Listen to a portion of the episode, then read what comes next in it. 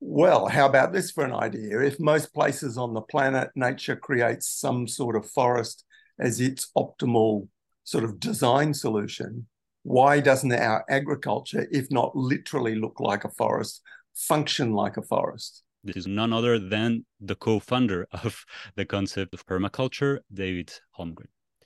Uh, David is an environmental designer, activist, futurist, author, many more adjectives that is impossible to, to, to bring it together. And together we'll discuss what permaculture is, was, some of their principle, and how to develop permacultural principles in all urban and non-urban territories.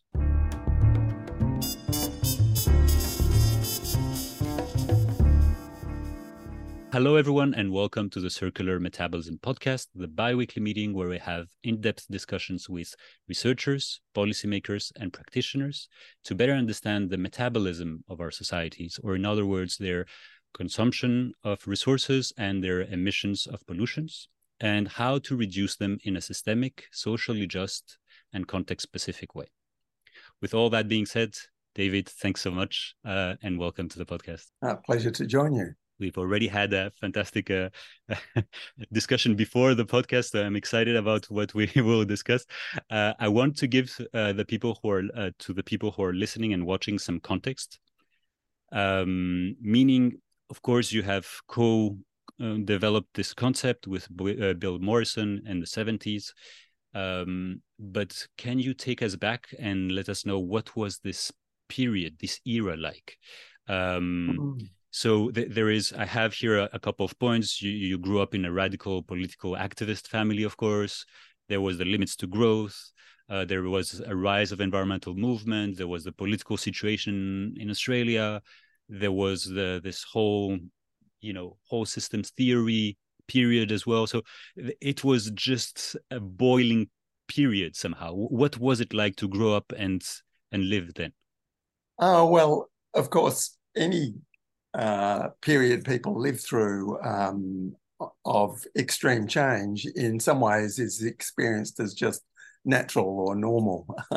uh, but uh, it was a period of great excitement uh, in a, a, left political family after 23 years of conservative government, the most radical reformist government in Australia, uh, Labor government under Gough Whitlam came to power in 1972 and changed almost everything at the same time on the steps of uh, the first energy crisis to hit the uh, affluent countries since the end of the Second World War uh, happened the following year, didn't hit Australia as hard as many places in Europe, but it was part of the whole uh, uh, fervor of environmental ideas, ideas in the counterculture, uh, that year was also 1973 was the year of the Aquarius Festival in northern New South Wales, which was sort of part of the counterculture back to the land uh, movement.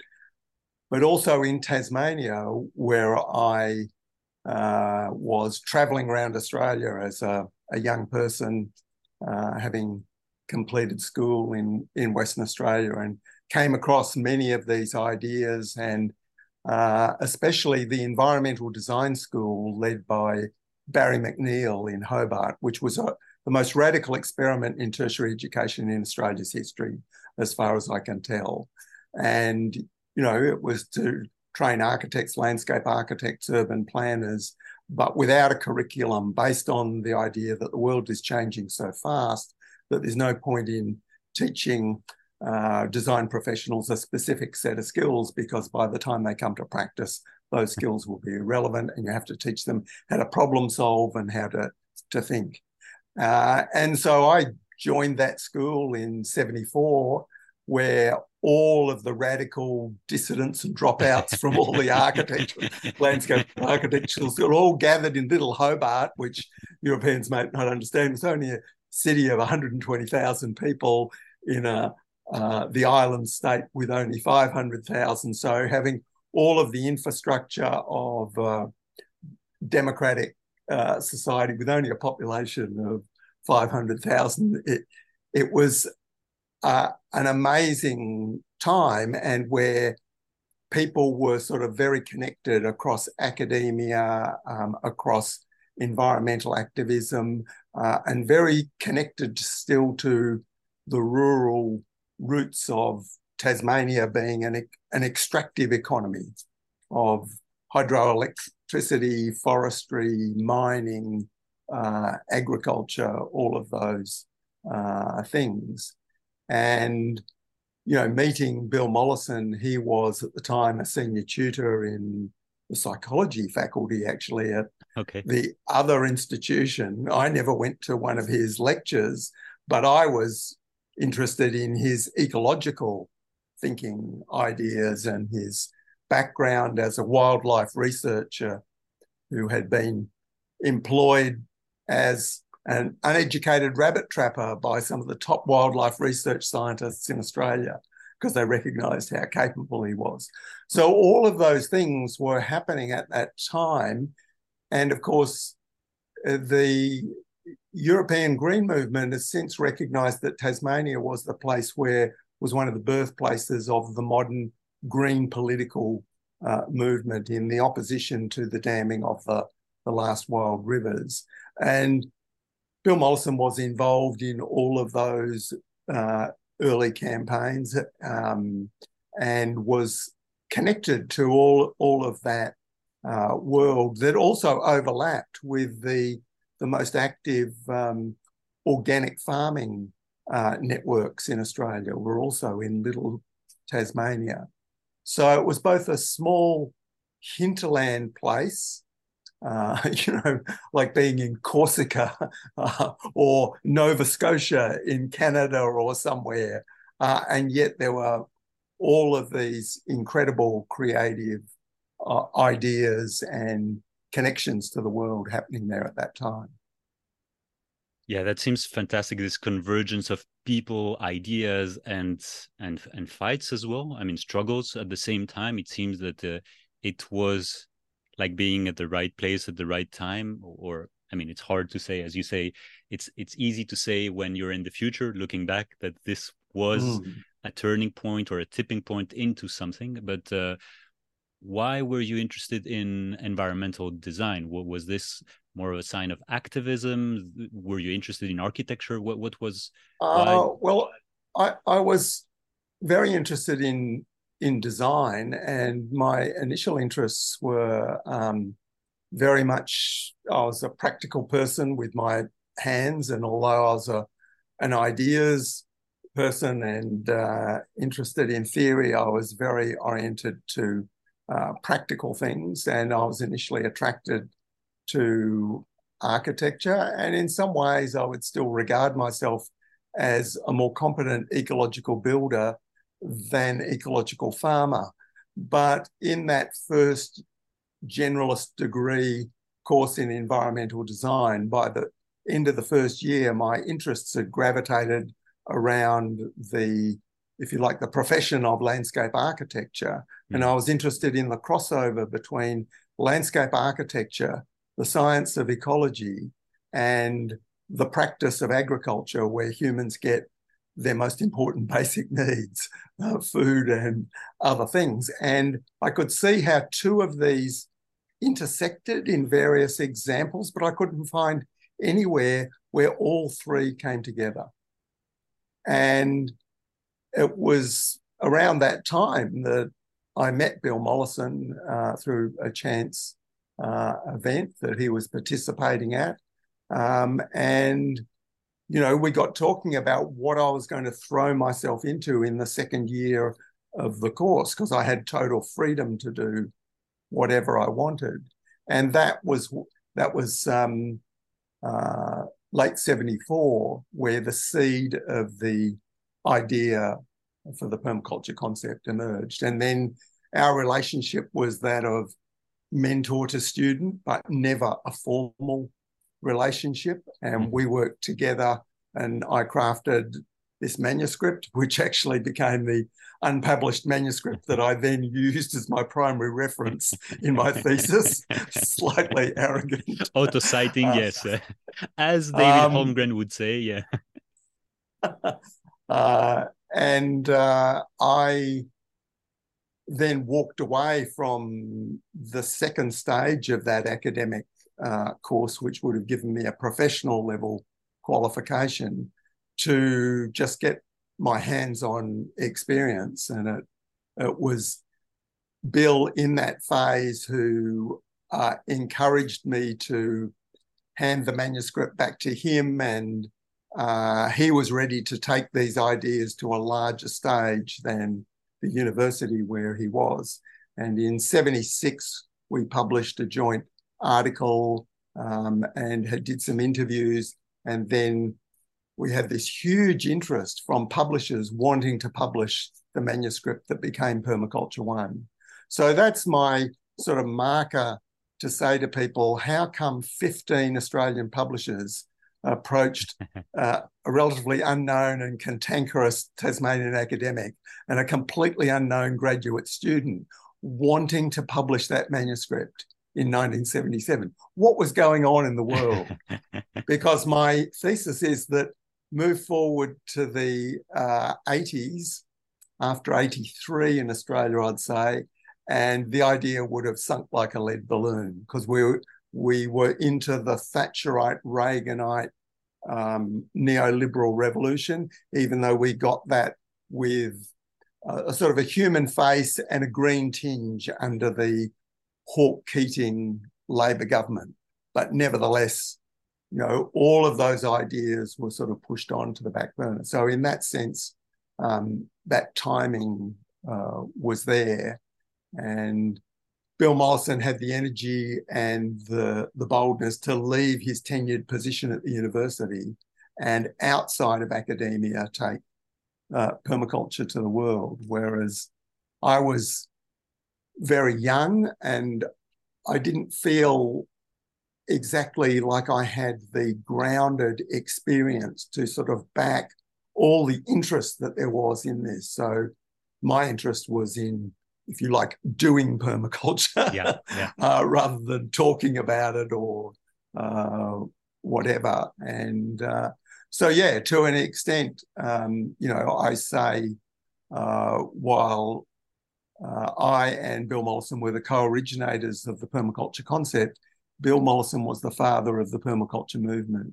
And right from the beginning, it sort of really became a movement, uh, you know, which had all of the downsides of popularism, eco fashion, all of those things. Um, but you know, ideas get dirty as they leave um, the sort of um, the headspace yeah. or uh, the academy and get into the real world. And they get dirty in different ways, in the same way that permaculture got dirty through becoming popularist and um, uh, just uh, practical grassroots uh, activity, um, sustainable development, you know, almost a decade later got very dirty by going straight into sort of global politics. you know, so uh, you know, yeah, that's a, a, sort of complex history in the in the origins of uh, of permaculture, and and of course, in calling it permaculture, which meant permanent agriculture as a foundation for any permanent uh, culture. And we were using the word permanent in lieu of the word sustain. The sustainability mm-hmm. concept was mm-hmm. didn't exist, and it was referencing, of course, um, a visionary book from the 1930s by American agronomist uh, Russell J. Smith, uh, tree crops a permanent agriculture. Uh, this idea of enduring forms of um, cultivation based on perennial plants, tree crops, rather than the vulnerabilities of just uh, annual crops. Mm-hmm. But from the beginning, the the the permanent culture was implicit um, in the concept. Yeah, uh, we, are gonna have some more time to dive in into the the concept, of course. Uh, what what I wanted to, what you said also, how the the concept originated in the seventies, and that was the right moment to do so because later it might have been either diluted, shut it down, or many other elements. In the same moment, there was people like uh, Herman Daly with steady state economics. Um, yes. I think there was Kennedy who was critiquing growth back in the 60s, early 70s as well. Yes. So, so, so there was a ripe moment for these bold ideas. Uh, and somehow they, they put a lid on it for a number of years until they re-emerged today and permaculture today ha- has an extraordinary um, success and welcome as well because it's felt as necessary. So we we discussed about these you know lulls and peaks or valleys and peaks about when it's ripe for some uh, revolutionary and uh, strong and bold ideas and when the system kind of plateaus and and flattens everything uh, you know this idea of post growth degrowth critique of growth mm. has known several phases and in the 70s yes. it was extremely interesting to read about that when politicians us politicians talked about we should not aim for growth i was i was really flabbergasted so yeah yeah it, it, it is true where these things come in in cycles and i see the periods in between are opportunities for consolidating the mm. ideas grounding the ideas proving what works sieving the grain from the chaff um, and then these pulses when there's adoption by another cohort of people another generation or um, uh, another uh, group and also when that becomes second generational, where people are have already been raised, maybe when they were young in a family, where some of these ideas or related concepts were sort of part of the osmotic absorption environment, uh, then people, when the signals change in society, those people who have those ideas are not so much struggling to grapple with them just at a conceptual level, but they actually have something of that in themselves ready ready to go. Because these processes of deep cultural change don't just mm. happen out of some smart ideas. We we always or thought even, that yeah yeah. Yeah. That we're one article away or one policy away to to change the world but actually yeah it takes some generations to do so. Um yeah let's dive in a bit. I, I love the fact that you were looking at the intersection between these three elements ecology agriculture and landscape design.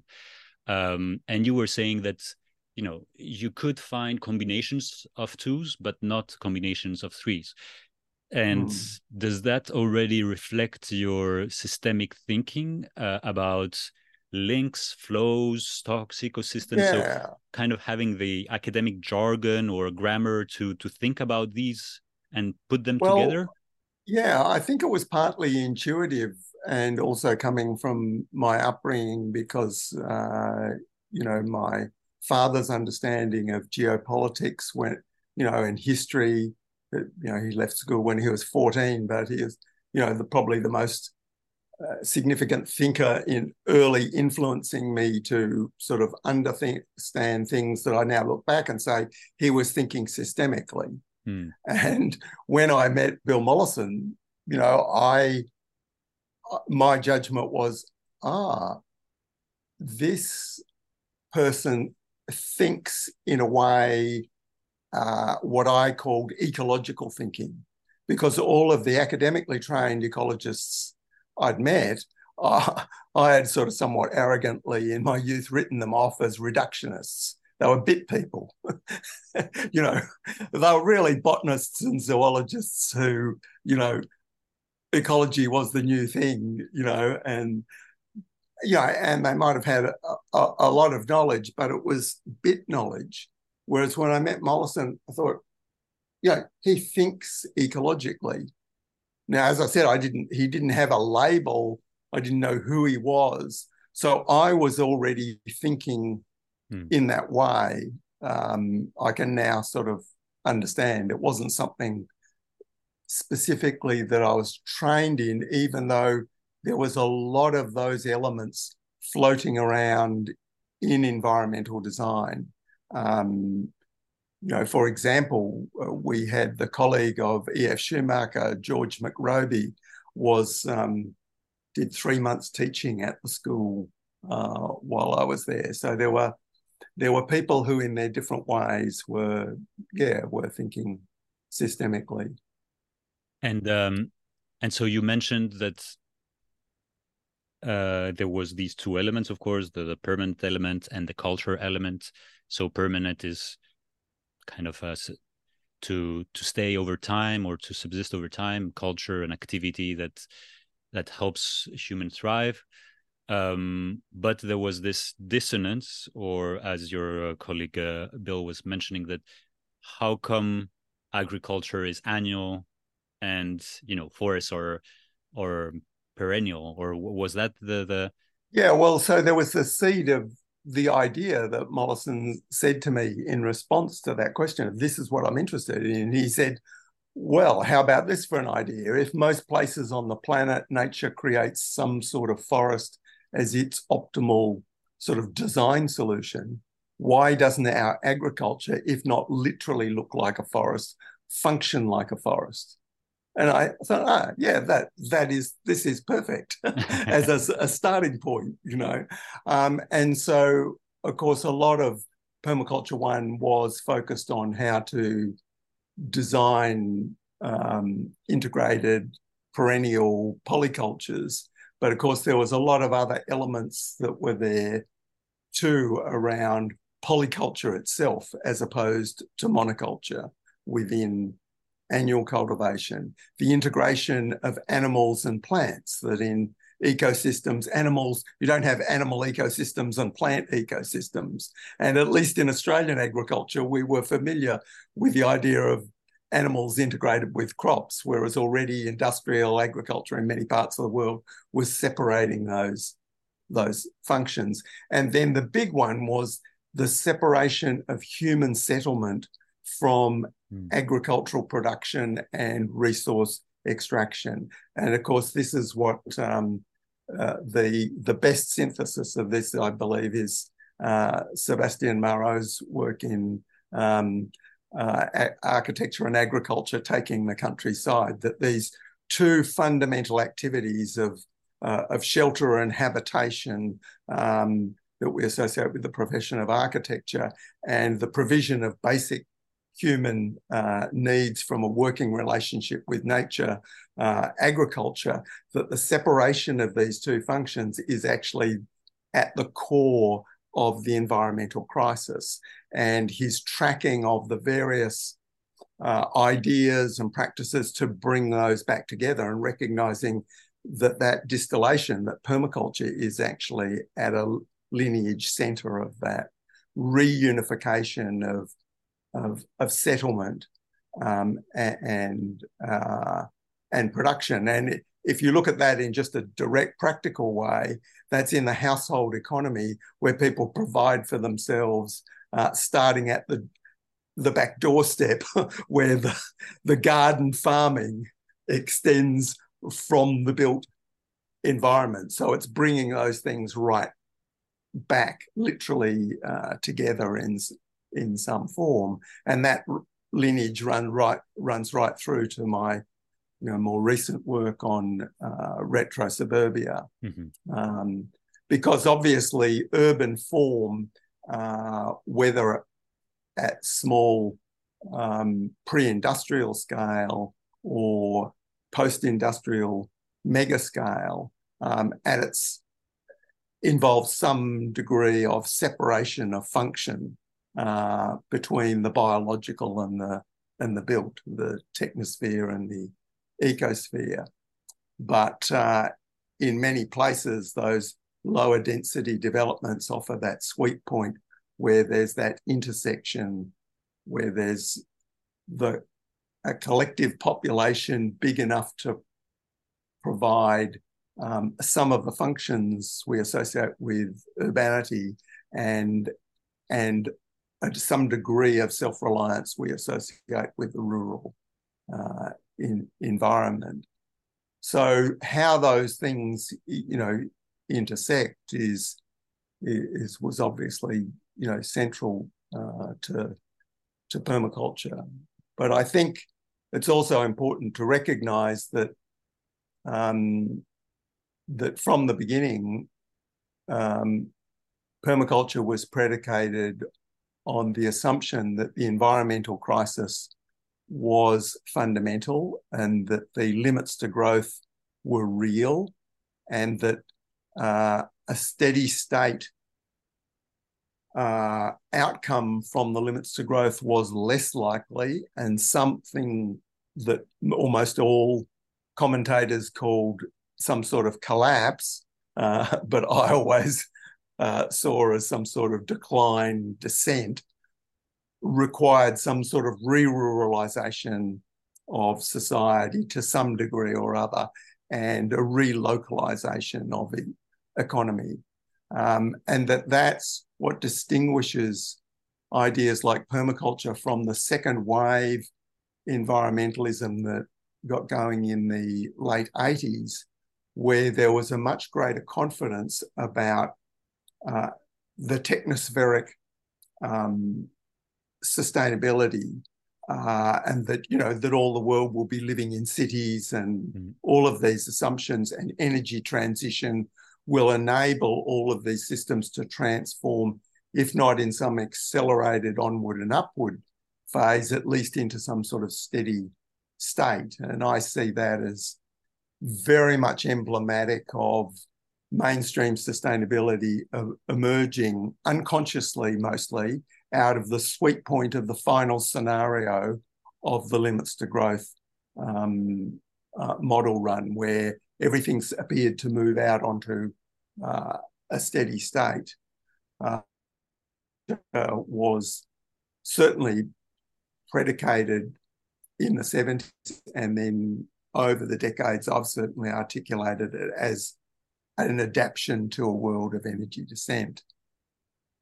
Uh, and that that means there's some sort of differences or differences of focus from a lot of you know other you know environmental thinking which has you know been predominant certainly uh, emerging in the 90s and the 2000s uh, i think you you put your finger on of course the the the big elephant in the room which are fossil fuels cheap abundant fossil fuels uh, and how they they really tear tear apart cities and their hinterlands or cities and and well life in a broader sense somehow.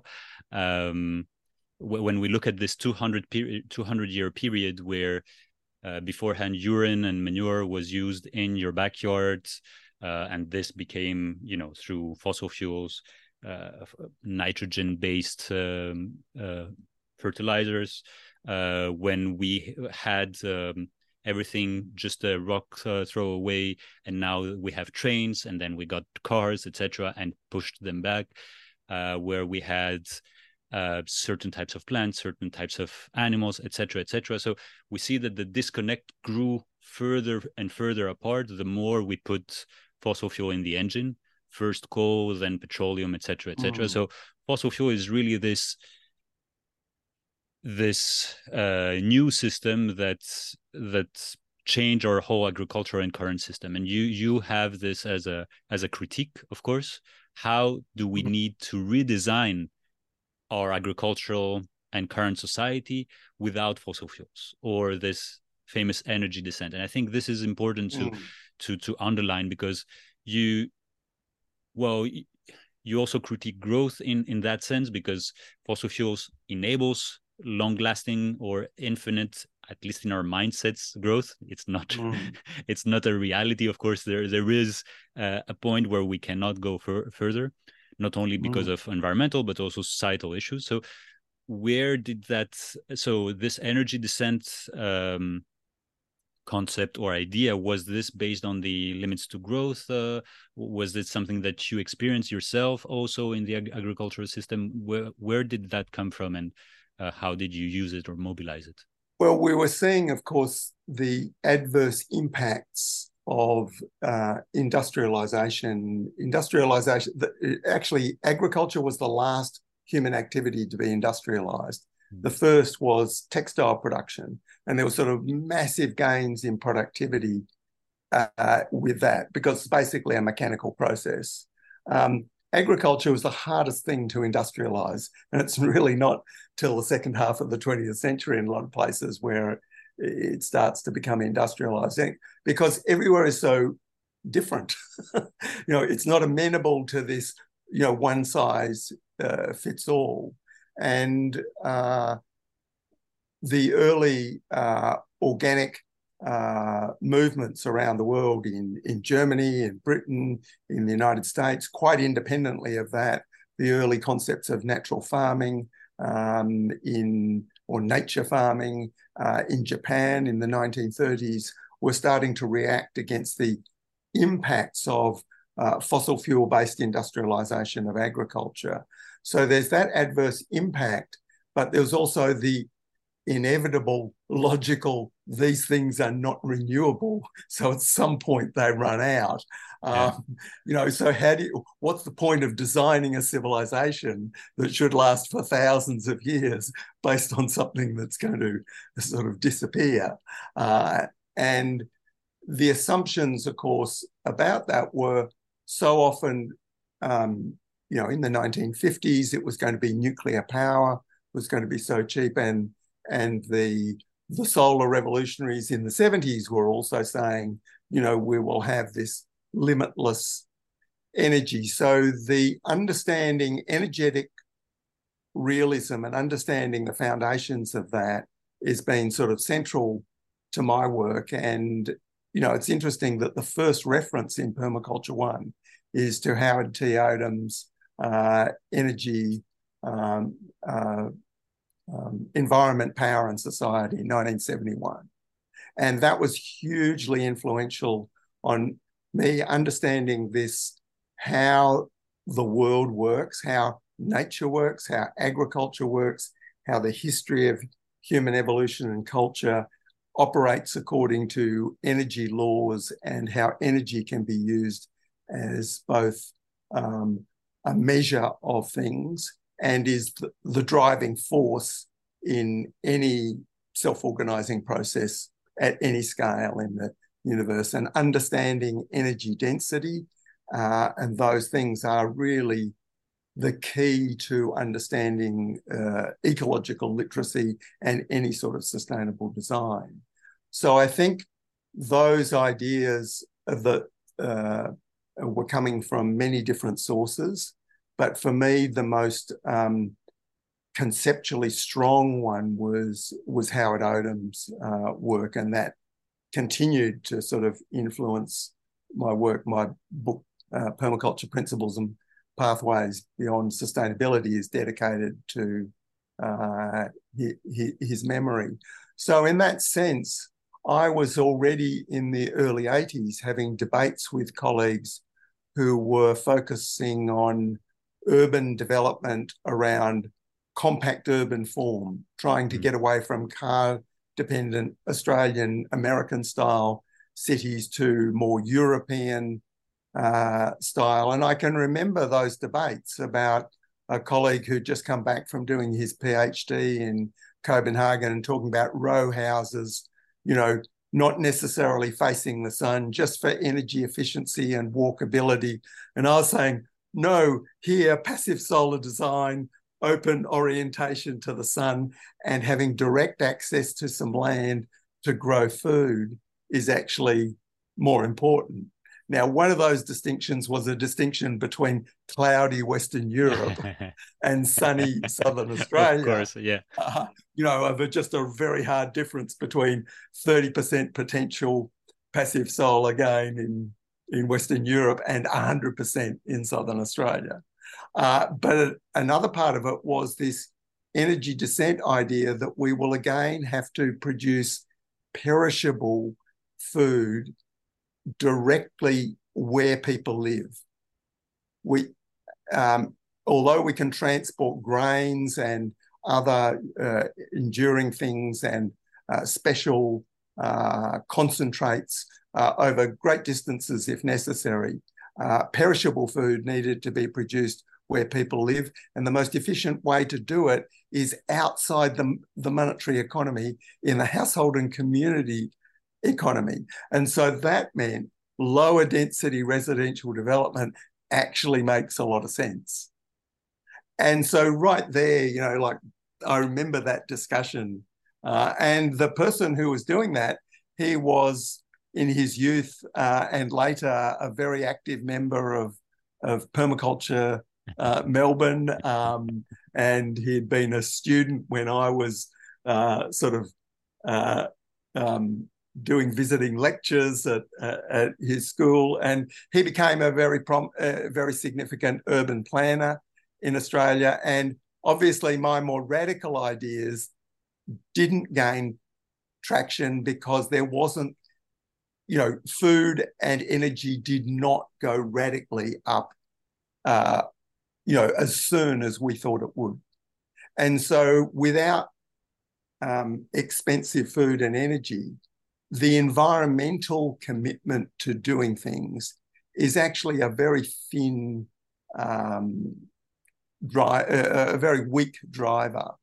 Uh, you know, without that need to do something, and we, I believe, we are starting to get that shift now, where structural inflation, the real cost of energy and food, is actually rising and although a privileged minority might not be feeling it, um, those things are starting to bite and they they become strong uh, economic and then cultural drivers in in these things out of necessity. Uh, but of course, a lot of our planning framework is completely in a different universe that that doesn't recognize or or see any of those uh, yeah. problems. well of course we're just 50 years or so too late in the in this problem and of course it was just as you mentioned because we managed to fix or some people call them the capitalism fixes to to lower the prices of food or maintain them relatively low of energy and food mm. we we found ways from the 70s which were the energy crisis to today to always make a small fix to keep them low mm. to not actually act. Um, and I think this is one of the important elements that you use, which is the prospective element or the futurist hat that you have, which tries to say, okay, what if, what happens when food is gets too expensive? What happens if we can have agriculture and settlements close once again what happens if we mm. stop expanding etc etc and i think this mm. this prospective element that you have is essential and i guess this is of course a logical element in systems thinking and also in you know uh, having a an idea on the practical side and on theoretical but how do you use this uh, future thinking in your practice or in your designs as well mm. to to inform you about you know how to navigate uh, the the future right well i suppose there's uh, what i came to the conclusion sometime in the in the 90s that that the changes although they weren't happening as fast as uh, we thought uh, they were happening fast enough to be way in excess of the cycle time for redesigning and rebuilding our urban form, especially of our great cities that that was a 100 year project to do that, even with rising net energy. Uh, so the turnover time of building stock, of infrastructure, all of those things meant we would be w- deep into the energy descent fundamental uh, crisis, having to live with what has already been built in the fossil fuel era. And so, what that meant is that ideas of the gleaming new green cities were not the actual cutting edge or the the most important thing. And even projects that I've been involved in, like uh, rural eco villages, as a, a, designer and a developer, you know, in a very small way, uh, those were sort of learning cycles for some elements that could be applied in non-intentional communities where people just live. The recreation of community of geographic community out of these non-communities and similarly the the retrofitting of buildings the retrofitting of the biological landscape in with garden garden farming um, and the retrofitting of our own behavior to make it fit for purpose. So that concept which was there in the energy crisis in the 70s especially in the united states of this going from cheap energy to expensive energy and needing to insulate houses for the first time and, and retrofit them to make them fit for new purpose, I think is a very powerful um, metaphor, but it's also suggests that the the key action is actually bottom up in community, small scale, rather than planned structural change from from the top. I mean, there's also been that for me a political priority to subsidiarity that always do things in society at the smallest scale at which it can practically work because it's more democratic, more equitable, and being very suspicious of centralization, globalizing forces that are trying to uh, amass the structures to a, a greater hierarchy and make decisions at that level. So that then, you know, feeds into the very practical, mm. empowering aspect of permaculture of people just doing stuff, not waiting for some government policy or corporate magic uh, wand of modeling the world we want by just living it each day and adapting what we have and accepting that things are not uh, perfect and we have to, in some ways, muddle our way uh, through the you know this crisis.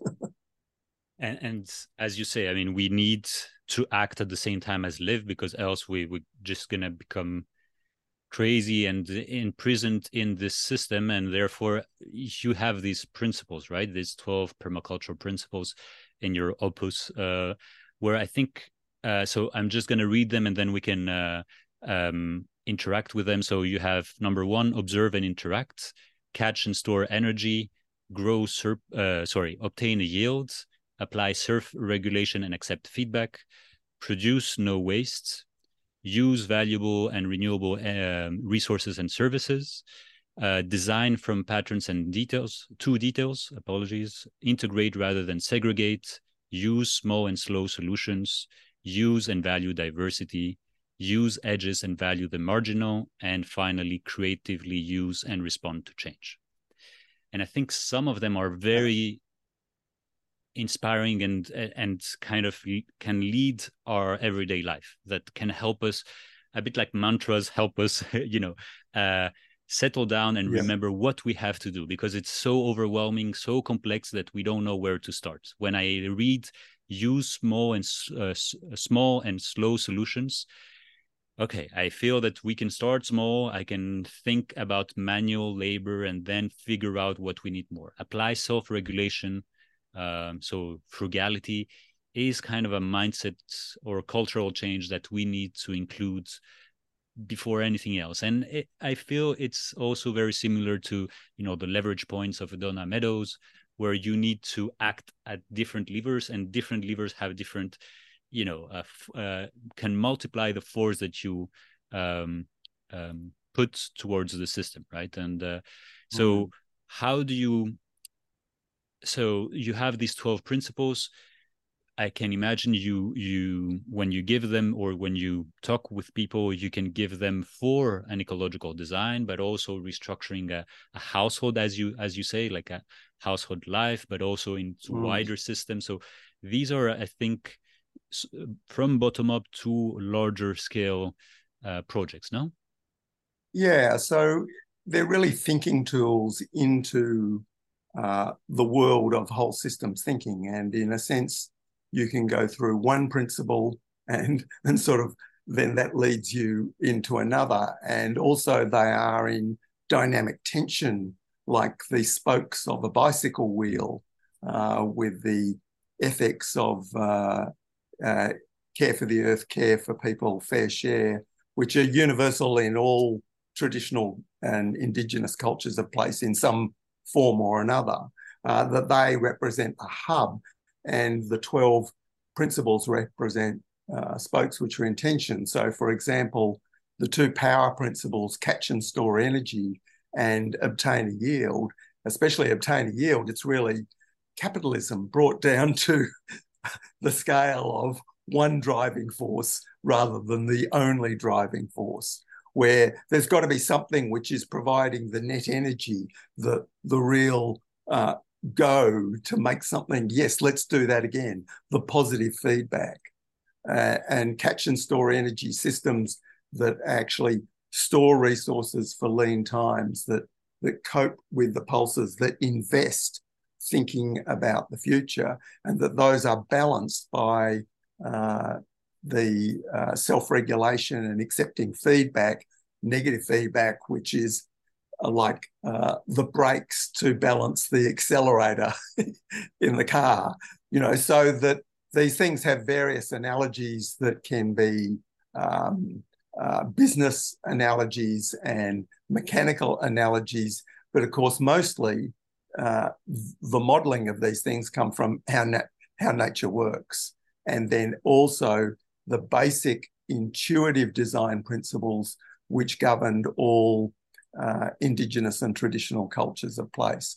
So a lot of these principles that you know a lot of permaculture when explained to often more traditional rural practical people sometimes they, they say oh, isn't a lot of that just isn't common sense that's or... just common sense. And i say yes well a lot of it is but it's no longer common.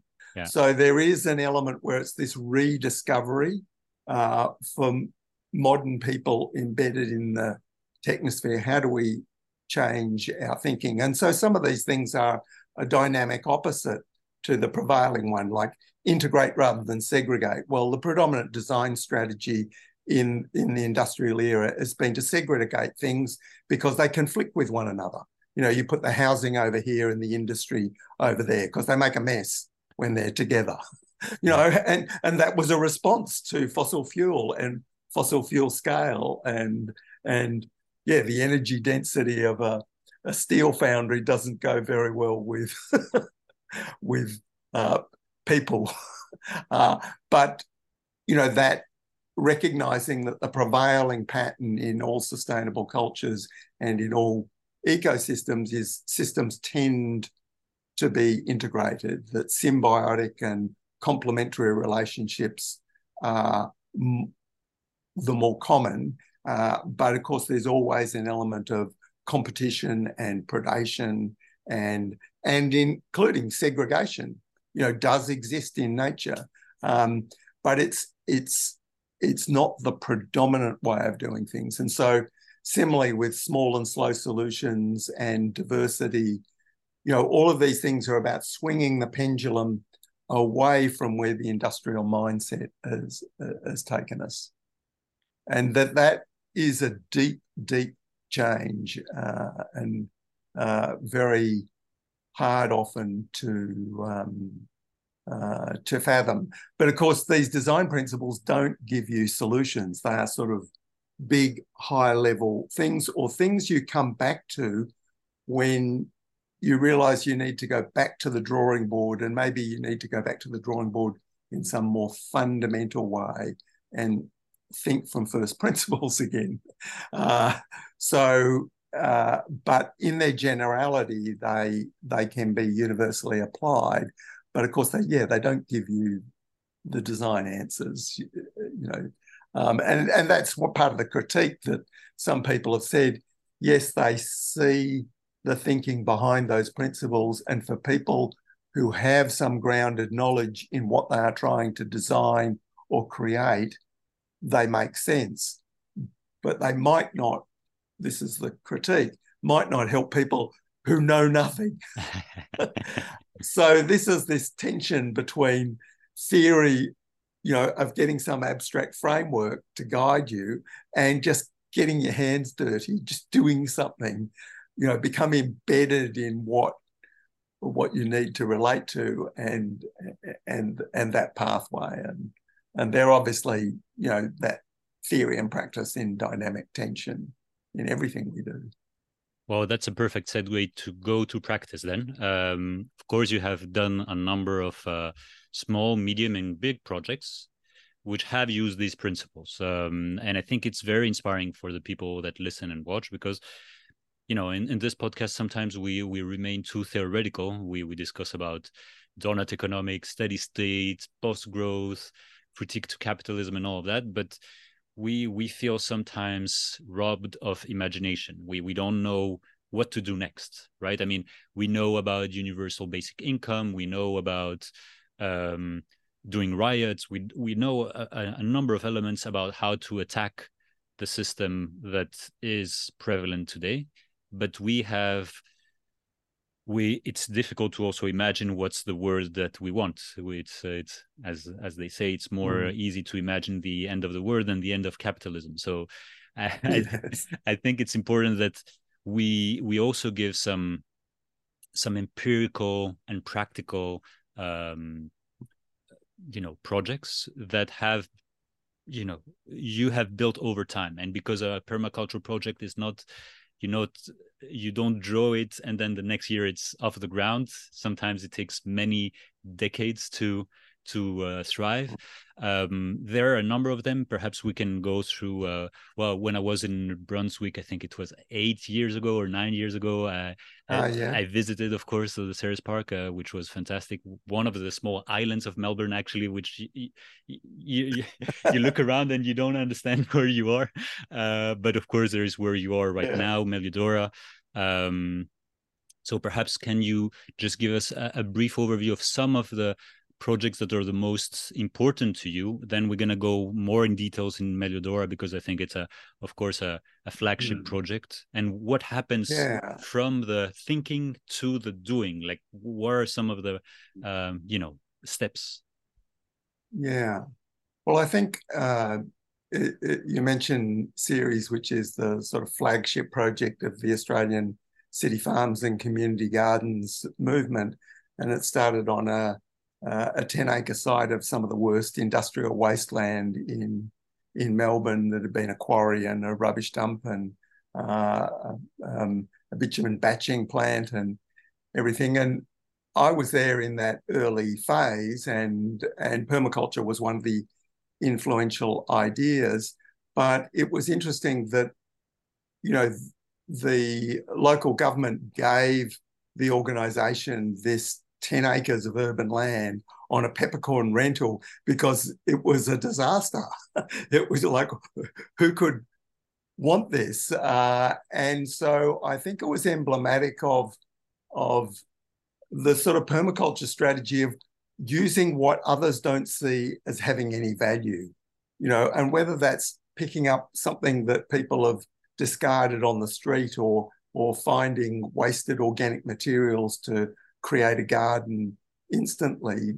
The whole Ceres project, uh, you know, had confidence that we could um, remediate uh, this, you know, toxic landfill in a way that probably now you would you would say, oh no, you know, like there were too too many things that would say no, you can't deal with a site like uh, this. And there's, you know, there was certainly a lot of naivety in the way some things you know evolved in that project but it was also where there was complete uncertainty about funding about skill sets about people coming and going of all different interest groups as in any community process. So rather than a grand design for the whole place it sort of evolved organically. And you know there are many many stories including ones that i was in involved with of outrageous decisions, you know, like having to be made to put something where it was. And and you know, I then came back to the project in 89 as a consultant, looking at where it had already become something. And now the local government wanted some assurance that this was actually worthwhile and did it have a, a longer legacy.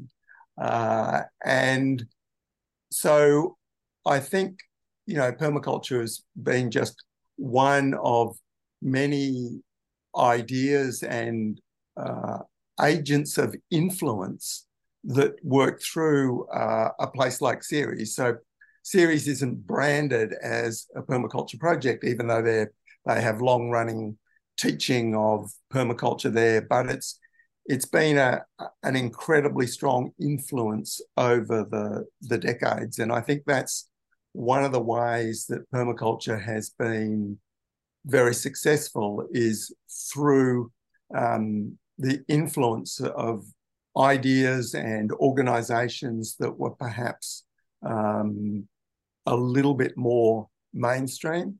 Within the organic certification movement, for example, the uh, NASA organization, it's called the National uh, Association of Sustainable uh, Agriculture in Australia, had a much more holistic uh, sort of permaculture lens to it than a lot of the other certification organizations. And it's no accident that people who started that were actually quite strongly influenced by permaculture, you know, from the uh, early years. So I, you know, I think there's those um, things where that that type of um, influence um, and sometimes you know not necessarily that credit coming back to permaculture as a result. Similarly, the, in rural Australia, the Australian Landcare movement, which is a very broadly based, originally spontaneous farmer initiated response to land degradation in the 80s that, that then got government support and and funding in the 90s. Uh, in various parts of Australia, permaculture was one of the influences in actually creating that, even though later bureaucrats in that system had no conception or knowledge of those uh, interactions. So I've been quite positive about those sort of informal um, uh, and organic processes uh, as much as things that are very conscious from, you know, permaculture design and branded, if you like, in a, a movement sense as uh, this is uh, uh permaculture. Um, and then, of course, I mean, there is the place where you are right now, Meliodora, um, which is kind of the um, an accomplished site, meaning that you you have managed from design because from scratch to actually have uh, a thriving place where at least two or three persons sometimes or four persons sometimes live. Uh, so. Uh, yeah, well, there's often more. There's three semi-autonomous households uh, uh, here for the last um, uh, nearly a decade now. yeah, so um, so the numbers fluctuate. so can, can you walk us through what, what happened when you and your partner came together, saw this place, or and what what were some of the steps? I mean, of course, it's a um, from what I've written here, around one hectare of land. You have, um, from what I understand, you are in charge of the plants, and your partner is uh, uh, in yeah. charge of the animals, and you have different zones. So you have the house, you have food plantation right right around the house, but also the orchard. You also have water catchment, water catchments, and studios and all of that. But I guess this was not a master plan, and let's go. We're gonna do it in a couple of years. This was iterations. Uh, well, yeah, it was also a culmination of a decade of of of mostly self training as a permaculture designer, and then the urgency of uh, uh, leaving Melbourne, my partner leaving her well-paying job, uh, her two teenage children, and and then a baby on the way, and my micro business as a permaculture consultant. Uh, you know that we needed to do things within a limited budget, working without debt from savings, and primarily to get those systems happening and me balancing that work of building a passive solar house, developing the property with uh, consultancy work that I was doing uh, with farmers and um, other landholders. So that balance between the monetary economy and the non monetary economy of of self-reliance, of being an owner builder, working outside the system of, uh, of debt with um, frugal living and then developing that in, in a progressive way, but thinking long term of getting the the basics of water supply, thinking about a drying climate in the mid 80s, about what were the prospects with climate change, of what would how would an area be affected that's some of the most fire bushfire vulnerable regions in in Australia. So all of that long term thinking and getting that basic infrastructure in place, and without really a strong sense that we wanted to be completely self sufficient or, as people say these days, off the grid. Uh-huh. you know, uh, those weren't really objectives, and yet we became more self sufficient uh, than pretty much anyone we knew and more embedded in living, modeling that permaculture way uh, of living. And the original idea was a small property, a modest property, which I, I thought this was small when I was in my 30s. It doesn't feel quite so small now that I'm in my late 60s. Uh, but that that would leave us free to put energy into larger projects um, in in the region. And the, the two larger projects that beyond involvement in many other community activities, one was the informal community-based management of the common land uh, downstream of us in what we call the Spring Creek Community Forest, uh, which was a completely informal project. And the other was a much more formal project that which was within our region, the development of the Fryers Forest Eco Village, which was a, a full development approval, infrastructure, um, and all of the governance structures. Uh, so those were the two sort of somewhat larger projects that by having a property that was relatively modest, uh, rather than I saw a lot of people on larger farms the whole project from a permaculture point of view was totally filled their their whole life and their uh, their work, and that's pretty much um, emerged. And I think the the uh, eco village was also closely associated with my passion for sustainable forestry because it's a place where which is unusual in Australia where people with environmental disposition uh, greenies are greenies with chainsaws and thin and manage the forest. This is very unusual in Australia, much less uh, uh, common than in Europe. Um, there's this great phobia about forestry being an impossible thing to do sustainably in Australia as a result of our history. Uh, so that that has been a big part of my work there. And with the the local wild landscapes, all of my work uh, in relation to novel ecosystems and emergent ecologies, the management here that we've done without any government funding or any government approval, just from the community doing things, is as much an informal scientific research project to study what nature is doing.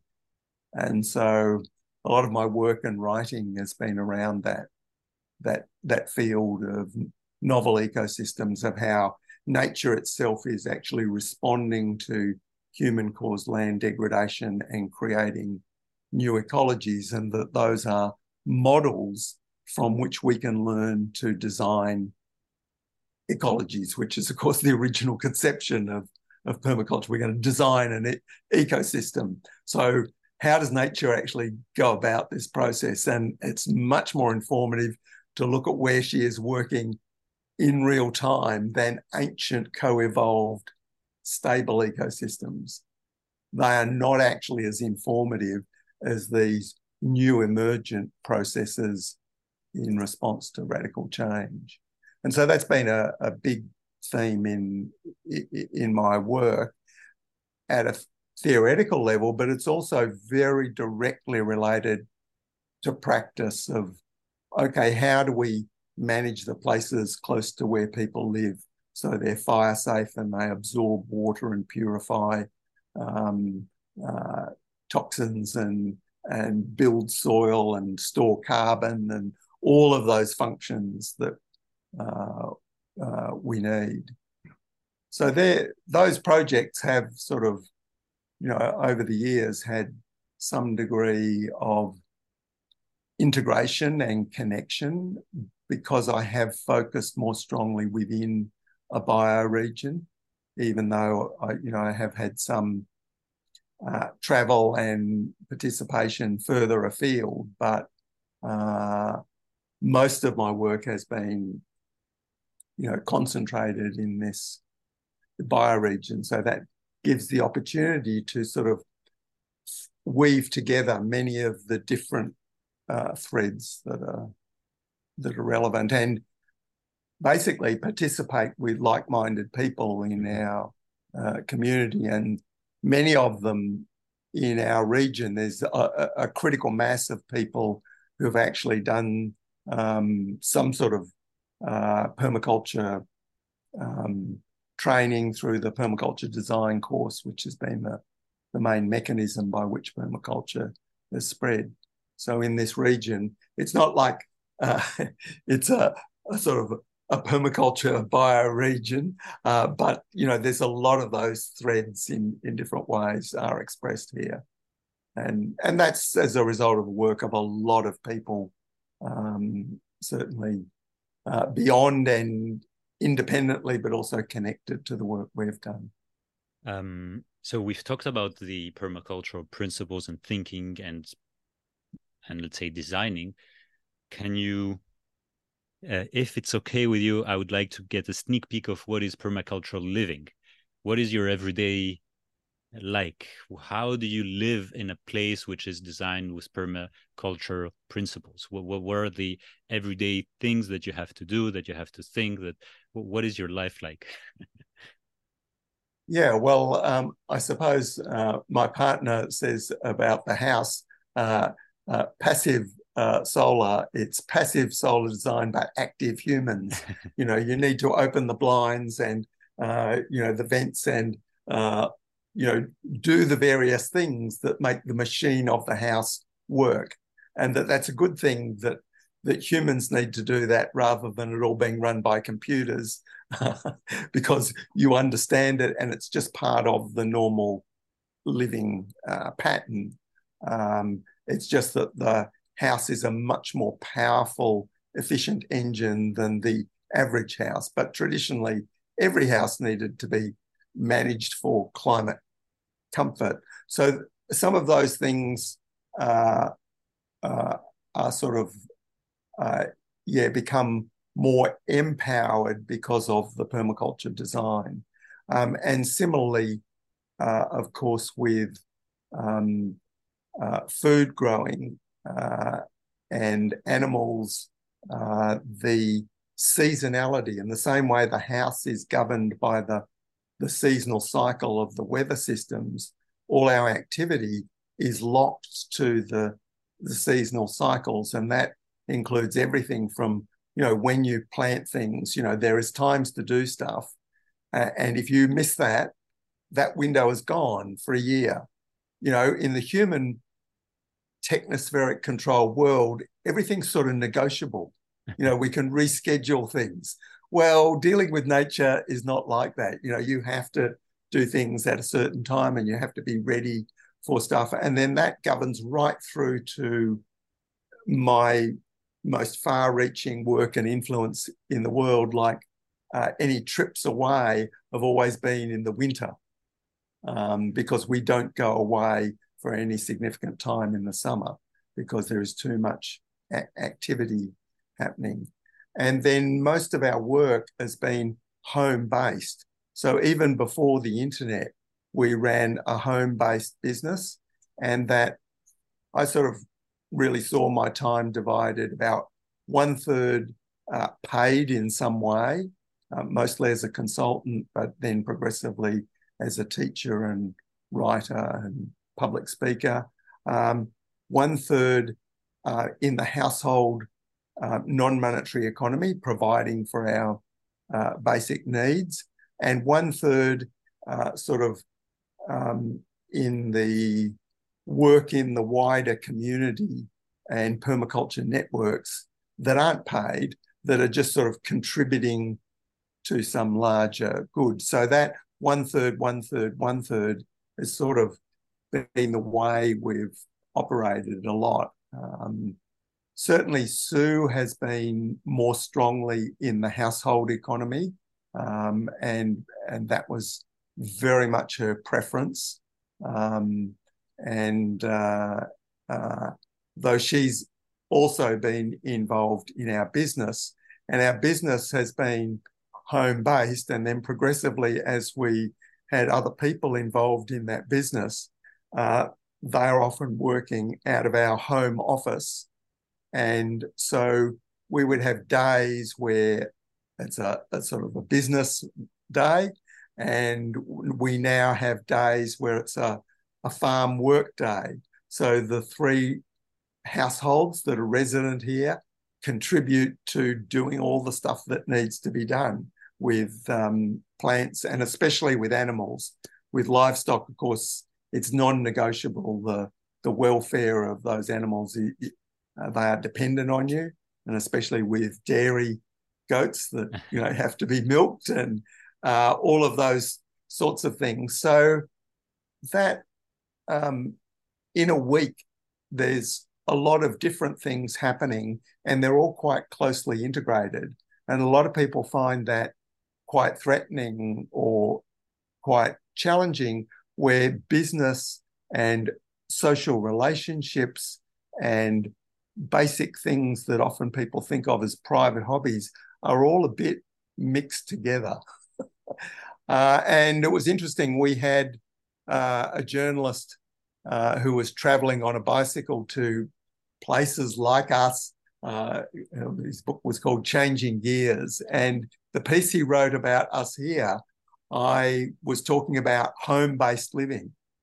And as an urban person, used to getting up in the morning and going somewhere else, that was what he found more challenging about our place than the compost toilet or any of the other physical things. It was this idea that in the future, maybe most people will get up each day and more or less be at home or within walking distance, and that people won't sort of teleport themselves to some other place for the day. and as an, a very urban person, he just found that really challenging. And of course, for us, it's just like not just natural. We hate the idea of of that you would commute anywhere. uh, and so that was like for me a decision I think I made at a very young age, uh, possibly when I was 17 years old. I looked at the whole commute lifestyle. I thought I am never going to do uh, that that sort of world. So yeah, but each time of the year, there's very different things happening because of that. Um, uh, that seasonal cycle. So you integrate rather than segregate your your thirds of your life into one place. Ab- absolutely, and our son has critiqued this. He says says we have gone too far of muddling everything together, and the need to um, no, that's business. you know, this is. Uh, yeah so like what what does a holiday actually mean you mm. have a very rich lifestyle where you you have a huge amount of autonomy of uh, uh, of, of self-control uh, but you actually live with very limited frugal uh, consumption i mean as best we could model it about 10 years ago with the early ecological footprint modeling spreadsheets it was sort of about a quarter of the Australian average or something. And living at that level and yet managing to maintain some sort of influence in the wider world, because there's obviously a tension between living very simply and frugally and can you project, if you like, in some form, power into the world? Well, most people do that by consuming directly and indirectly large amounts of resources, including flying around the world and networking with uh, people. So we've sort of tried to make that, you know, that balance where there's not a means and ends uh, conflict is uh, is so strong. Yeah, I, think it's a wonderful example that a number of us aspire to figure out a new lifestyle as well. How do we get community uh, work with our with our own work, and how do we get well just enough of paid work to do all of the rest that is important for us for our community and mm. and i think it's a very valuable insight and uh, I, think you need that community as well for that. So in your you mentioned yes. bioregion which i think it's extremely relevant. So i had my my i told my friend uh, josh that uh, i was going to talk with you and he said oh just I, i'm very curious about how do we upscale this this uh, permacultural principles? You mentioned bioregion but of course in some places uh, we we we set this divide between you know Australia and North America and Europe, where in one place you have very dense urban cores, uh, and in the other you also have suburbia where you can implement very easily uh, permacultural principles. But I'm wondering how do you?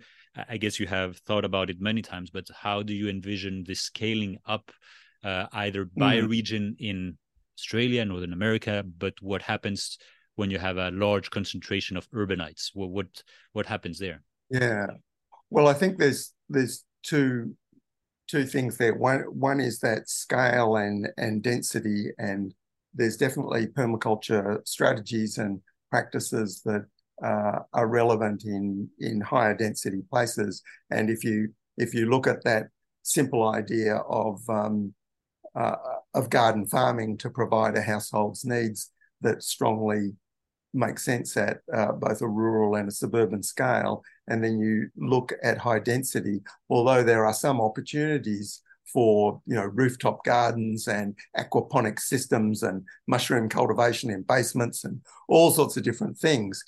The basic thing that makes sense is a, a relationship between those people and uh, either sort of community collective uh, garden spaces um, at urban fringe or the community supported agriculture model where there's a relationship to commercial uh, farmers. So obviously those both those intense urban forms of food production or the organizational relationship re- involve more participants, more stakeholders, and greater organizational complexity and governance issues. And so, therefore, you're w- more working within the constraints of what the society provides or what its current rules are. Whereas in a rural area, there's still greater freedom to sort of do things that are really different from what the society thinks is proper and even legal. So permaculture is always navigating that space, those grey areas between, you know, the formal and the informal, the legal and the illegal, and deliberately sort of pushing those boundaries. But I think through my future scenarios work, I think also need to recognize the large scale hardening top down uh, control structures, which inevitably uh, we are subject to and are partially a top down response to the climate and the energy and the, the poly crisis. uh, and that inevitably the structure of those things is more authoritarian and more of a command economy and uses the power of the corporations to do things. But in a parallel sort of shadow world, there's opportunities at the margins to do things outside of those systems. And so this is a very great difficulty for many activists and designers to come to terms with that that increasingly there's this divide that you're either in the system or you're out of the system. And the ability we've had to cross over between these realms is actually getting harder and harder. And the strategies that are actually being driven are actually quite opposite, even though they are both responses in their own ways to, if you like, the, you know, the poly crisis. Uh, so certainly from my point of view, permaculture has these opportunities at the fringes, whether that's the geographic fringes or the conceptual fringes, the informal economies, the non-monetary economies, um, and in the current world of the move to digitization and control, if you like, the cash and informal monetary uh, economies. Um, and so some of those things, from some perspectives, are because um, uh, of dysfunction and gridlock in in the top systems, uh, and that some people attribute to um, dysfunction or evil, uh, but a lot of them are sort of just structural outcomes of that we are really already deeply in the crisis. So, you know, at the same time that we're talking about sustainability and um, uh, limiting resource use, you know, there's one of the highest energy wars going on in Europe at the moment, you know, destroying military equipment and and human lives on a giant scale and accelerating the military industrial complex to make lots more of the same stuff. So we have to accept, you know, the ambiguities uh, uh, uh, of that sort of world at, at the large scale and at the small scale, so that at the small informal scale, there's the need to ethically deal with the issues and have an understanding of the larger picture but there is a priority to survive and and do one's own due diligence and to a significant extent treat the larger system understand that it is actually a threat uh, at the same time that it may be attempting to do things that are responding to the the crisis. So I see there's the there's the scale thing and the density thing, but there's this overlay between the formal and the informal, and whether people are putting their energy into one or the other. And people involved in permaculture often span across those two realms. Uh, but increasingly, I think for everyone, it's getting harder and harder to uh, to do that. So a lot of the things that I see are huge creative opportunities in the gaps mm. to do things which are small models uh, and they don't change the larger system, but they set up working models under very difficult circumstances that potentially, in the right conditions in the future, uh, could uh, could be uh, models for larger scale change. Um, and if that fails, then they're lifeboats in some form or another.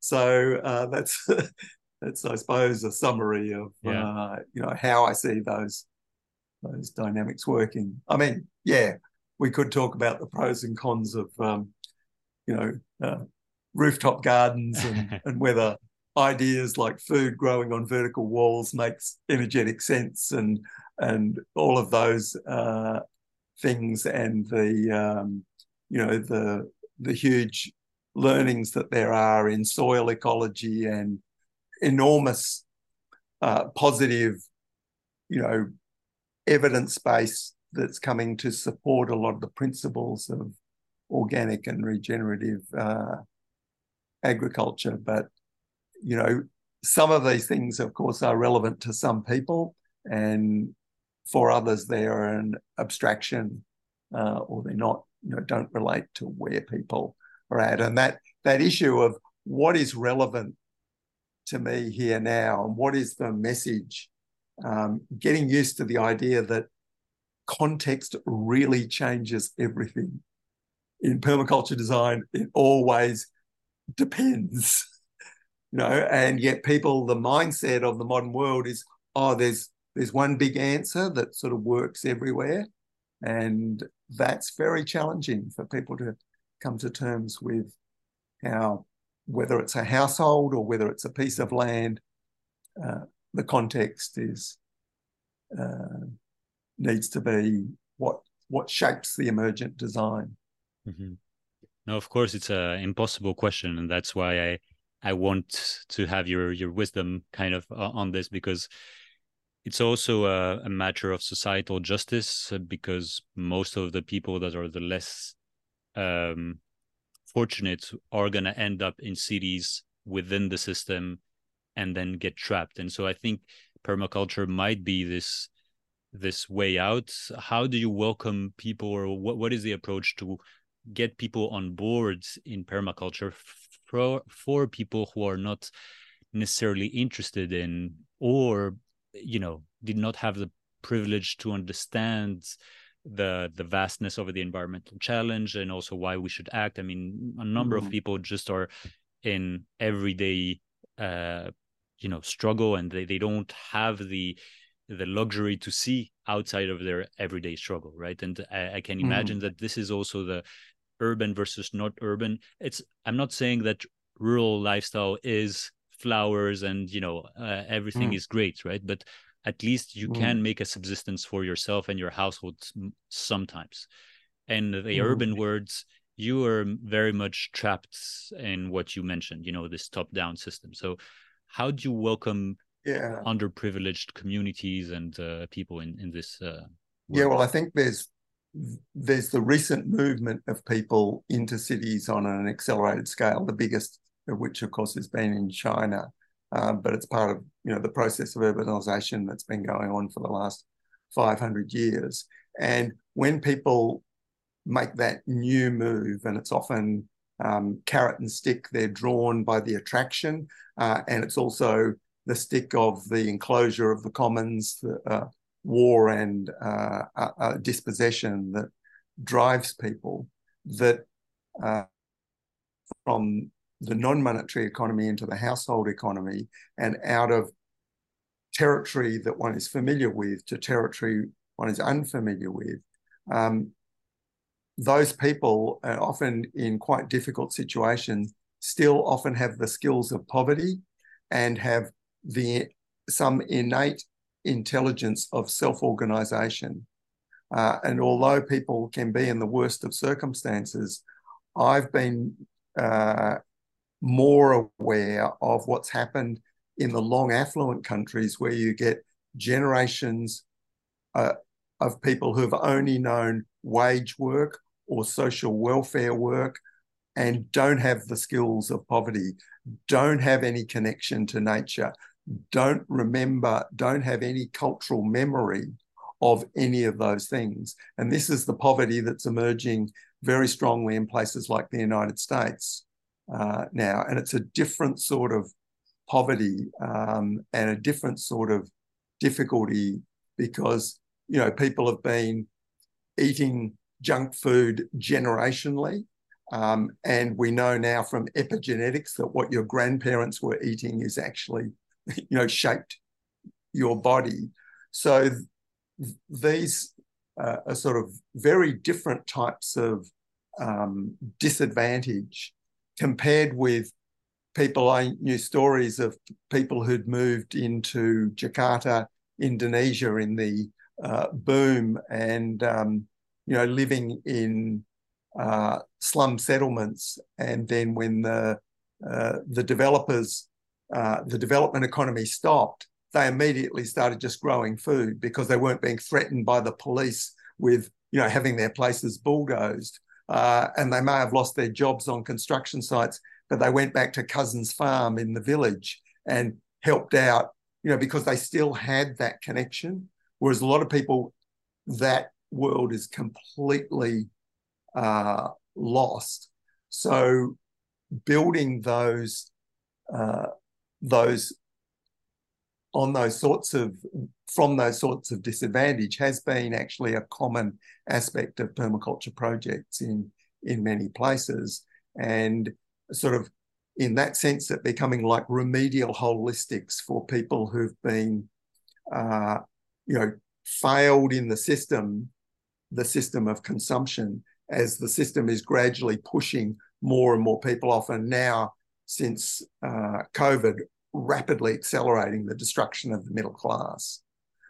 So those those situations are really very very challenging because they're also overlain by a whole lot of um, culture wars, um, uh, subculture conflicts, uh, and and I don't think permaculture has been necessarily any better at navigating those those difficulties. Uh, the permaculture uh, movement has been subject to those same uh, problems, but dealing with people's real uh, problems and issues is is I think the the the real uh, focus and challenge, and that's a challenge I give back to people involved in permaculture too. It's great to have a lovely biodiverse garden with all sorts of you know uh, wonderful herbs and uh, and uh, plants, but where's the the basic things that people relate to that that they want to eat, and where's you know the knowledge of wild foraging, um, rekindling those skills, um, the skills of how to how to have um, uh, uh, using waste fuel to have a fuel efficient uh, cooking uh, stove. So a lot of permaculture has been focusing on these very basic things and introducing those things to people who've never had any experience of those things, but have have been dropped out of the system at at, at the bottom. Um, but I think that is um, really uh, challenging, and it's um, you know because you know we're often starting from scratch, but the other recognition is that a lot of uh, those people of disadvantage have been struggling often for generations. And like Aboriginal communities in Australia, they are battlers and survivors who are used to chaos and all sorts of conflict. And as Bill Mollison said to me about Aboriginal people, he knew so many of them, this was back in the 70s, walking around with illnesses that would have you or I in hospital, but they are still out there surviving. So that is actually a sort of a quite counterintuitive thing that comfortable, well educated, middle class people who understand a lot of the issues are often so cocooned in a world, so comfortable that any sort of stress, um, any sort of rupture, they are actually more vulnerable. And a lot of the, the battler communities still have that somehow that survival instinct that can be rekindled in obviously very nasty ways, but can, can be rekindled in very positive ways as well.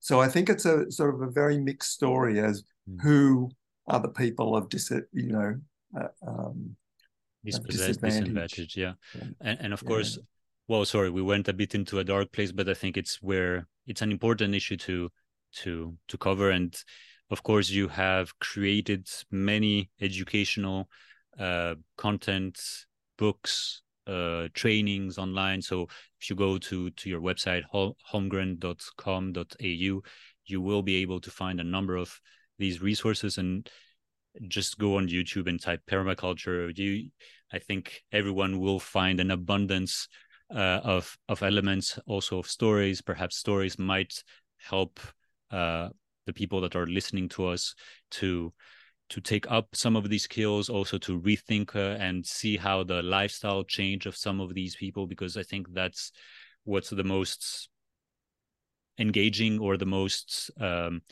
enacting is to see how your friend your colleague your your parents change their lives and live uh, better and have managed to to to to grow food. I think growing food is really one of the things that you have a sense of pride and you have a sense of fulfillment and safety uh, in this unsafe word. So I think really just dive deeper into this. We're gonna start wrapping up. Um, is there um, a message that, well, in your let's say 50 years of uh, intellectual pursuits and practice, you you you came across and say that okay, after me looking at all of this, I, I tend to say the same thing over and over again. Is there something, an advice or a message that you see yourself saying to to to new persons or to relatives uh, that is kind of your sentence or expression that you always kind of say? Well, I think connecting to nature through a practical way, like growing food that has just relates to our animal nature and our ancestral nature so much is remains one of the most powerful ways to experience the abundance of nature and the resilience of nature ra- rather than the constant story of nature's fragility and nature falling apart and and nature withering away and that we are part of of, of nature.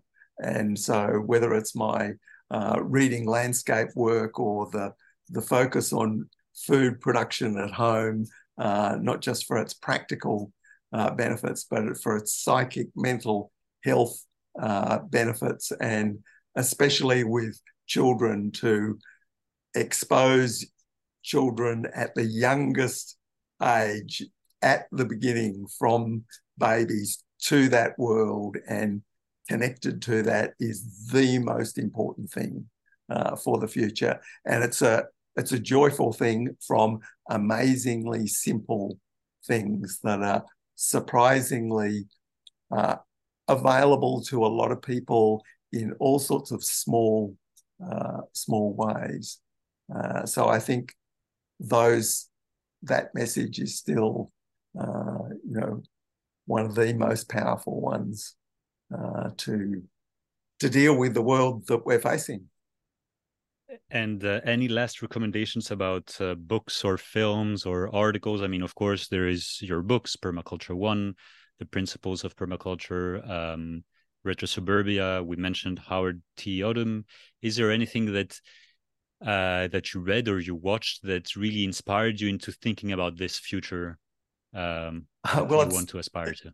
Interesting. At the moment, I'm a, a judge on an environmental film uh-huh. festival, uh-huh. and I'm not a great uh, connoisseur of, of, films, but I've been looking at um, through ten uh, international feature films. It's an India-centered uh, um, uh, film festival, but there's one category for international films, and I've just watched a film called uh, uh, Planet Earth, uh, Planet Soil, uh, and it's all uh, it's Dutch, um, and it's all examples from Dutch from the Netherlands, and it's extraordinary of the the emerging science of soil ecology and just phenomenal um, micro world that uh, um, permaculture and kindred people have been discovering both directly through uh, how to work with uh, soil life, but also the science of it as incredibly inspiring film. So there's uh, something that uh, uh, people might like to uh, follow up. Fantastic. Well, thanks so much, David, for this discussion. Thanks as well to all of you listening, watching until the end. Um, and of course, please just share this with friends that that are either trapped in this uh, situation and want to feel like a, an escape, or that they are already knee deep in permaculture and they want some more inspiration. Um, I would also highly encourage you to watch some other um, episodes with um, Herman Daly on steady state economics, Carolyn Steel on you know the the, the history of agriculture and cities uh, to enrich what we mentioned again. And yes, once again, thanks so much, uh, David. Uh, it's been a pleasure. Great to talk to you, Steve.